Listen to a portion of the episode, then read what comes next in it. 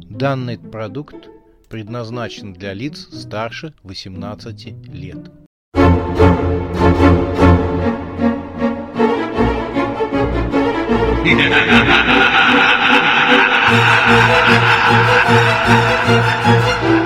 Пощекочи, нервишки.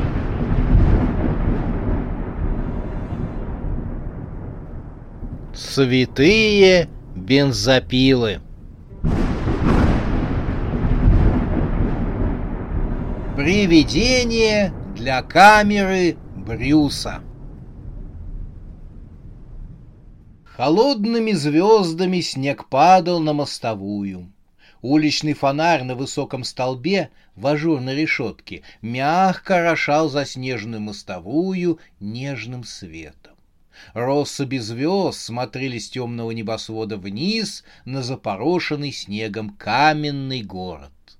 Светом драгоценных камней переливались заиндевевшие каменные изваяния сфинксов, красовавшиеся над скованной льдами Невой. Ян и Зубодеров вышли из подворотни. «Здесь холодно и идет снег. Но ведь сейчас июль», — удивился Ян. «Все верно. Мы находимся не в самом городе, а в его тени. Для города это карман времени, где скапливаются все нереализованные мечты и фантазии его жителей, сказал Зубодеров. По Невскому дунул ветер, и снег серебряной холодной россыпью прокатился вдоль проспекта. Ян поежился. «Зачем мы здесь?» — спросил он Зубодерова. «Из-за камеры Брюса», — сказал Зубодеров. Он сделал несколько шагов вдоль проспекта и остановился возле запорошенной снегом лавки. На витрине было написано «Лавка игрушек и часовых механизмов мастера Свеклоффа». По стеклу шли ледяные кракелюры, которые нарисовал иней. Но на витрине были видны куклы с добрыми улыбками, странного вида механизмы и веселые картины из сельского жизни. Неизвестно почему, но Яну не понравилась эта лавка. Вроде бы все по-домашнему, горел фонарь над входом, добрые улыбки кукол, надежные часовые механизмы демонстрировались на его витрине. Между тем Зубодеров смело толкнул дверь и оказался внутри. Яну ничего не оставалось, как последовать за ним. Первое, что бросилось в глаза Яну, так это обилие полок, заставленных разнообразными куклами. Все часы в лавке отсчитывали разное время, и Ян растерялся, глядя на разнообразные циферблаты, раздумывая, что сейчас утро, вечер или вообще ночь. Из-за обилия кукол и различных механизмов Ян не сразу разглядел продавца, самого мастера Свеклофа. Его голова была гладким обструганным поленом, которое крепилось к чурбану, чуть побольше телу. Лицо было краской намалевано на деревянной голове. Мастер склонился над часовым механизмом. При виде посетителей, которые подошли к столу, Свеклов поднял свою деревянную голову. Его глаза состояли из множества линз, которые защелкали, настраивая резкость. «Желаете сделать покупку?» Голос Свеклофа был спокоен. Забодеров широко улыбнулся. «Да, мастер, мы бы хотели приобрести камеру Брюса». «Камеру Брюса? Мы собираемся снимать фильм. Фильм ужасов». Зубодеров со стуком выложил несколько монет маг рублей Деревянные пальцы мастера захватили несколько монет со стола. Блеск монет отразился в глазах-линзах. Мастер рассматривал их некоторое время, потом сыпал их в ящик стола. «Вам нужна камера Брюса», — проговорил Свеклов. Он поднялся, подошел к занавесу, отделявшему магазин от подсобного помещения, и поманил за собой посетителей. Зубодеров и Ян прошли через занавес вслед за деревянным человеком и оказались в зеркальном зале. Здесь танцевали изящные механические балерины, их белоснежные фигуры, казалось, висели над полом. Балерины бесчисленное число раз отражались в зеркалах. Оставив зеркальный зал позади, Свеклов, Зубодеров и Ян попали в кукольный театр. Здесь, в нарисованных небесах, покачивался воздушный шар, полосатый кот в котелке порхал на крыльях бабочки от цвета к цветку, крокодил в блестящем цилиндре курил трубку и катался на лодке по зеркальному пруду. И над всем горела луна. Она подмигивала с ночного неба и весело улыбалась. Свеклов взялся за лестницу. Он приставил ее к звездному небу и, забравшись на самый верх, снял луну и сунул ее под мышку. Оказавшись внизу, Свеклов протянул луну Зубодерову. Ян заглянул через плечо и увидел, что в деревянных конечностях Свеклова находится черный прямоугольный ящик, из которого выдвигалась труба объектива. Серебряные магические знаки покрывали корпус камеры Брюса. Стеклянная пустая ритора крепилась под низом корпуса камеры. «Пользуйся с умом», — предупредил Свеклов. «Неужели так нужно делать?» — с сомнением спросил Ян, упрятавшегося за углом больничного коридора Зубодерова. «Конечно! Как ты еще поймаешь призрака?» — отзывался Зубодеров, прицеливаясь через камеру Брюса. Разрушенное здание психбольницы выглядело зловеще со своими темными коридорами. Ржавые решетки прикрывали разбитые окна, сломанные медицинские приборы валялись по грязным углам заброшенного здания. Разбитые в щепки двери, сломанные мебель, порванные медицинские халаты, разбросанные медицинские бланки — все, что было в заброшенной психиатрической больнице но кажущаяся пустота была обманчивой. Это здание было тюрьмой, где держали сошедших с ума привидений и призраков. Зубодеров добился у судомагов позволения выбрать призрака для камеры Брюса. «Как же ты его выберешь?» — спросил Ян у Зубодюрова, когда они вошли в разрушенный вестибюль психиатрической больницы. — Очень просто, — ответил Зубодюров. — Он захочет убить. — Ого, — обрадовался Ян. — Это как в крутом блокбастере. Как мне выбрать эту фигню? Она захочет тебя убить. Впечатляет, впечатляет. Тут он задал вопрос.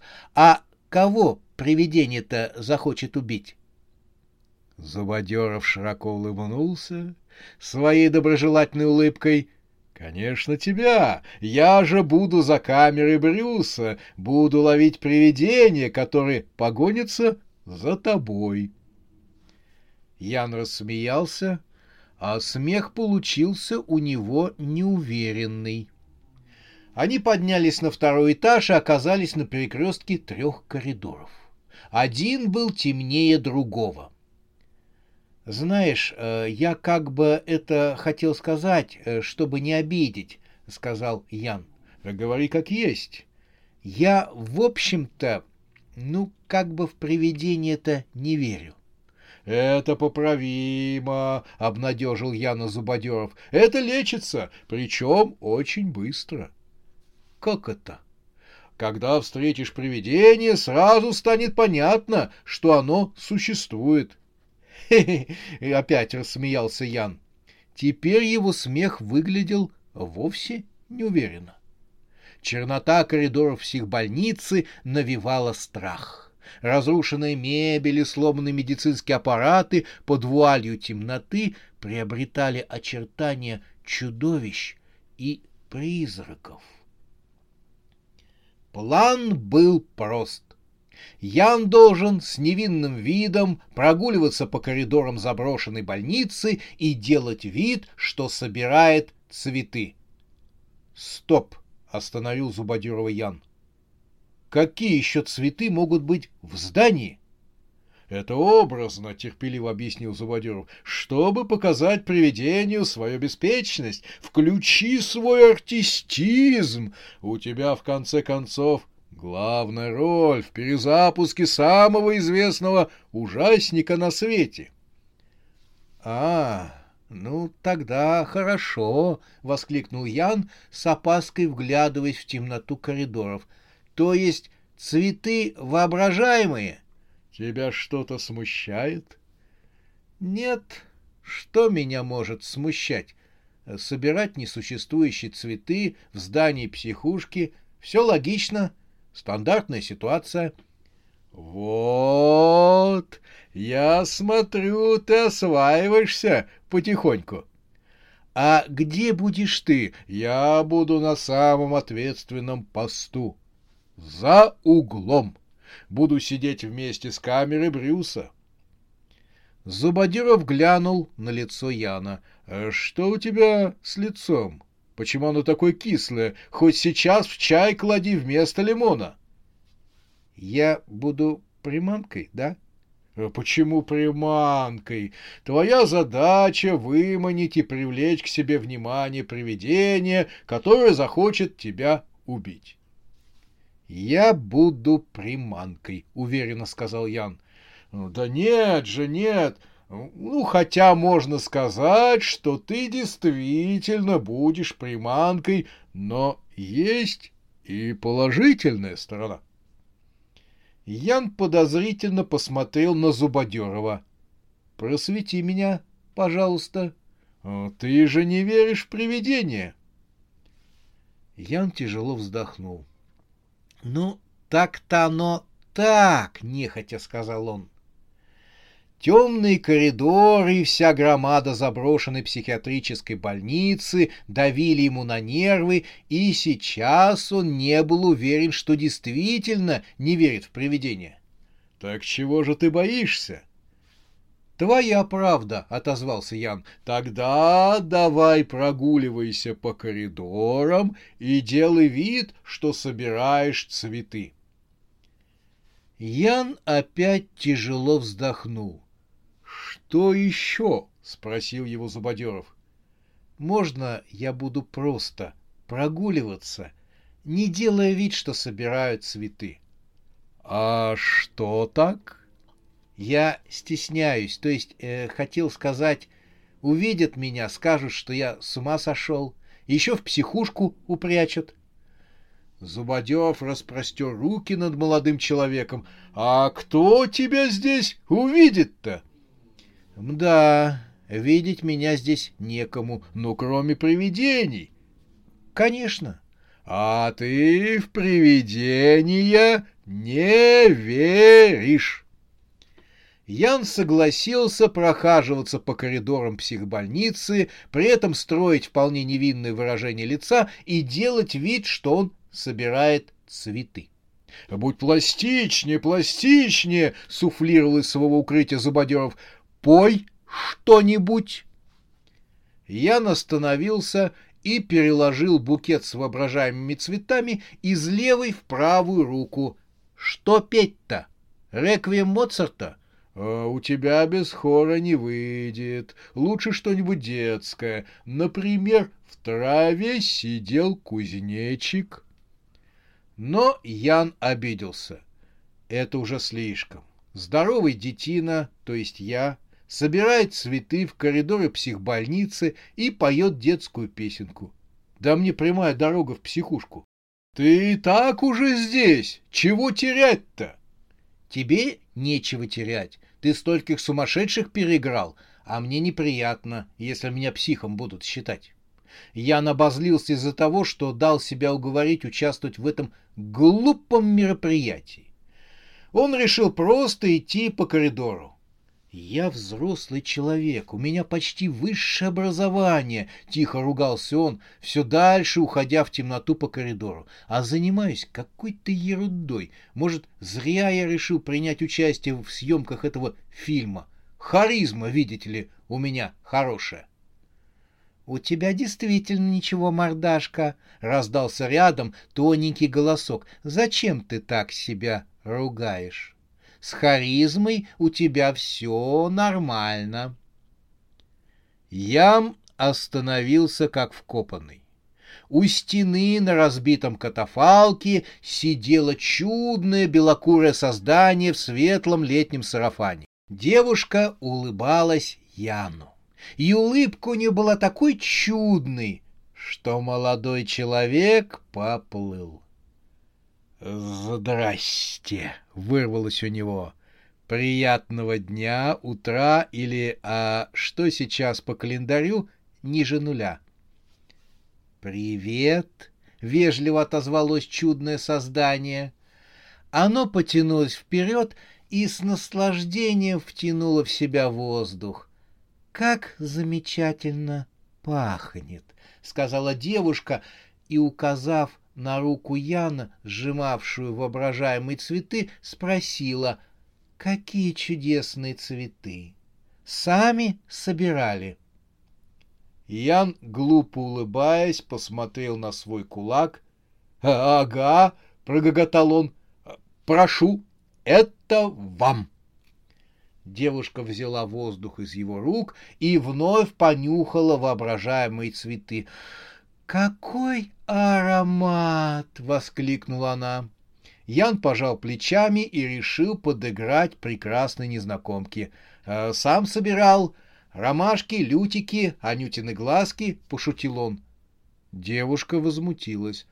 «Это же розы!» — с нажимом выкрикнула она. «Вы что, слепой? Вот нюхайте, чуете, чем пахнет?» Ян сделал вид, что нюхает. Воздух затхлого помещения заставил его чихнуть. «Так у вас аллергия на розы», — догадалась девушка, «а я, дура, думала, что вы меня разыгрываете». Она убрала подальше свой кулачок с зажатыми в нем невидимыми розами. Ян еле прочихался и вытер слезы. «Вам бы неплохо показаться врачу», — посоветовала девушка. «В здешней больнице есть неплохой аллерголог. У него кабинет в подвале. Но предупреждаю, что он любит коллекционировать сопливые носы. Скажу по секрету, он их солит на закуску. Меня, кстати, Александрой зовут. Можете просто звать Сашей». Ян шмыгнул носом и назвался. «Присаживайтесь рядом», — пригласила его Саша, указав на место на катафалке рядом с собой. «Цветы я уберу подальше, чтобы у вас не было аллергии». Ян сел на скрипучий катафалк и оглядел темный коридор. «Здесь мило», — сказал он, и тут же понял, что его слова сказанные в полуразрушенном здании психбольницы, звучат несколько глупо. Он решил поправить себя. Я хотел сказать, что здесь забавно, даже смешно. «Не вижу ничего смешного», — ответила девушка. «Ничего смешного нет сидеть в разрушенном здании. Вам что, действительно нравится? Вы, наверное, сумасшедший?»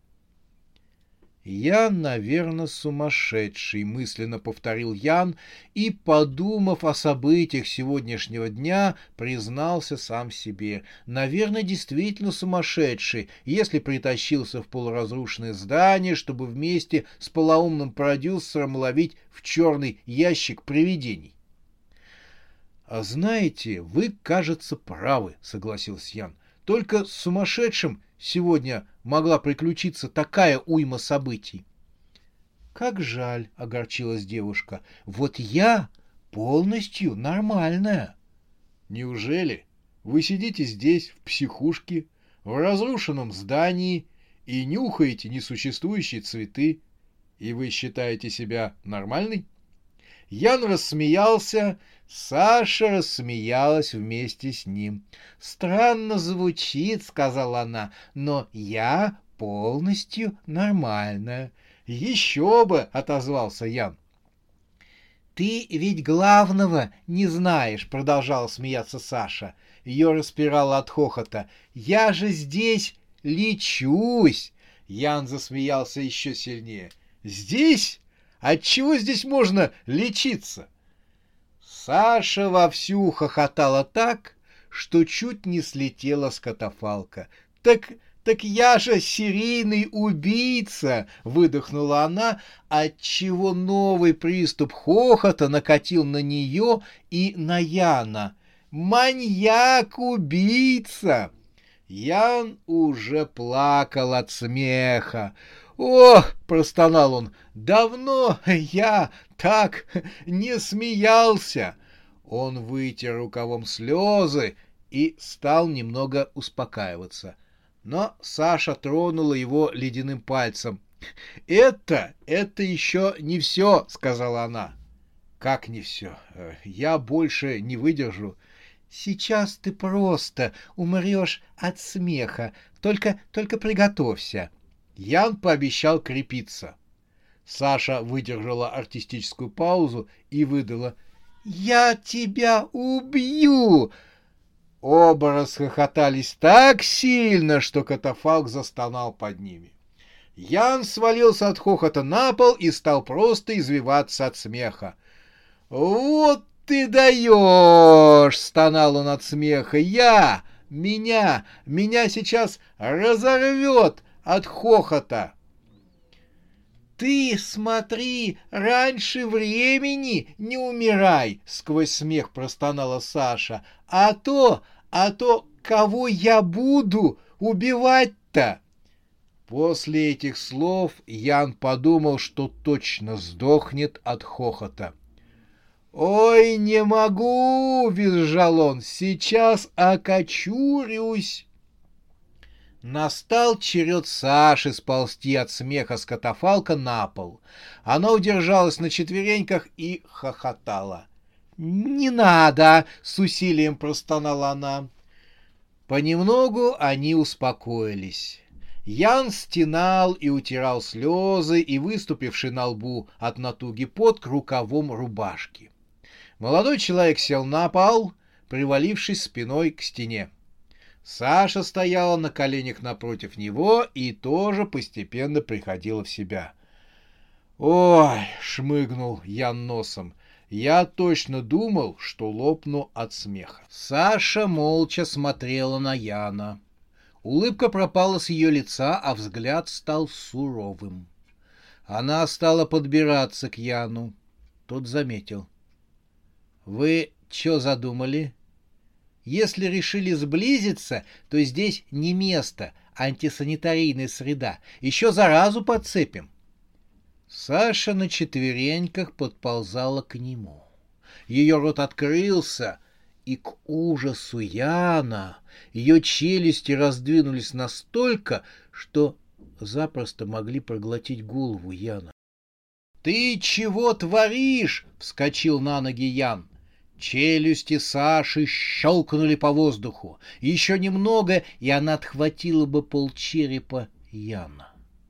Молодой человек побежал по темному коридору, натыкаясь на обломки мебели. Он падал, поднимался и продолжал бежать. Поднимаясь очередной раз на ноги, Янон бросил взгляд назад. Рассекая воздух, к нему летела Саша. Ее ноги не касались пола. «Это точно не глюк», — пробормотал Ян. Добежав до конца коридора, Ян схватился за обе половины двери и закрыл их. Он успокоился только когда повернул щеколду, фиксировавшую обе половинки двери. «Сумасшедшая какая-то!» — утер под со лба Ян. «Однако что у нее с ртом? Ей бы к стоматологу сходить. Хотя и к психиатру не мешало бы тоже заглянуть». Двери дрогнули, словно изнутри на них навалился слон. Ян отступил. «Ну и силище у девчонки!» — изумился Ян. Вдруг Саша вынырнула прямо из дверей, будто их вовсе не было. Она столкнула Яна на пол, тот упал на пол, а Саша уселась сверху. Ее тело излучало ледяной холод. Он обжигал кожу Яна через одежду. Ян судорожно вздохнул. Саша с интересом смотрела на него, сидя на его груди. «Как ты хочешь умереть?» — спросила она. «А что, можно выбрать? У вас что, прескурант есть?» — промямлил молодой человек. Саша замычала, как ребенок перед витриной кондитерской лавки, который не знает, что выбрать из разнообразных сластей. Ее палец покрутился у носа Яна, будто стрелка на часовом циферблате. «Могу вначале съесть твои глаза, потом уши, ну, а затем и нос». Ян шумно шмыгнул носом. «Не советую. У меня аллергия. Он весь в соплях». «Люблю солененькое». «Не могу разделять ваши вкусы». «Не, пожалуй, я поступлю по-другому». А «Это вселяет надежду. Так я могу идти?» «Еще чего. Вначале съем твое сердце, потом мозг, потом Потом... Слушай, думай быстрее, мне холодно. А потом съем твой нос. Дался вам мой нос. Саша задумалась, потом улыбнулась. При виде этой улыбки Ян почувствовал, как заледенел позвоночник. Убедил. Так я пойду, со слабой надеждой проскулил Ян. Ты меня убедил в том, что я начну тебя жрать. Ох, йодированная соль, буду жрать прямо с носа. Рот Саши раскрылся, как пасть волка. Зубы вылезли из ее челюстей. Ян прикрыл глаза. Он оцепенел от ледяного холода и ужаса. «Внимание! «Сейчас вылетит птичка!» — раздался веселый голос Зубодерова. «Снимаю!» Саша едва успела повернуть к нему голову, как полыхнула фотовспышка, и девушку всосала в камеру Брюса. Белесая субстанция, светясь лунным светом, заполнила собой Ритору под камерой Брюса. Радостный Зубодеров вскрикнул камеру и с удовольствием глянул на Ритору. «Дело сделано!» — воскликнул он. «Наше привидение поймано. Ты долго будешь валяться на полу?» — крикнул он Яну. «Поднимайся!» «Как ты можешь там лежать? Здесь же все антисанитарийное. Вставай, а то подхватишь еще блох или в шей. Мне не хочется вести в машине блохастого человека. Вдруг они перекинутся на мои кресла. Придется пылесосить всю машину. Ох, я немножко полежу. А, хорошо, сейчас уже встаю, пробормотал Ян, хватая воздух ртом. Он никак не мог опомниться после встречи с привидением.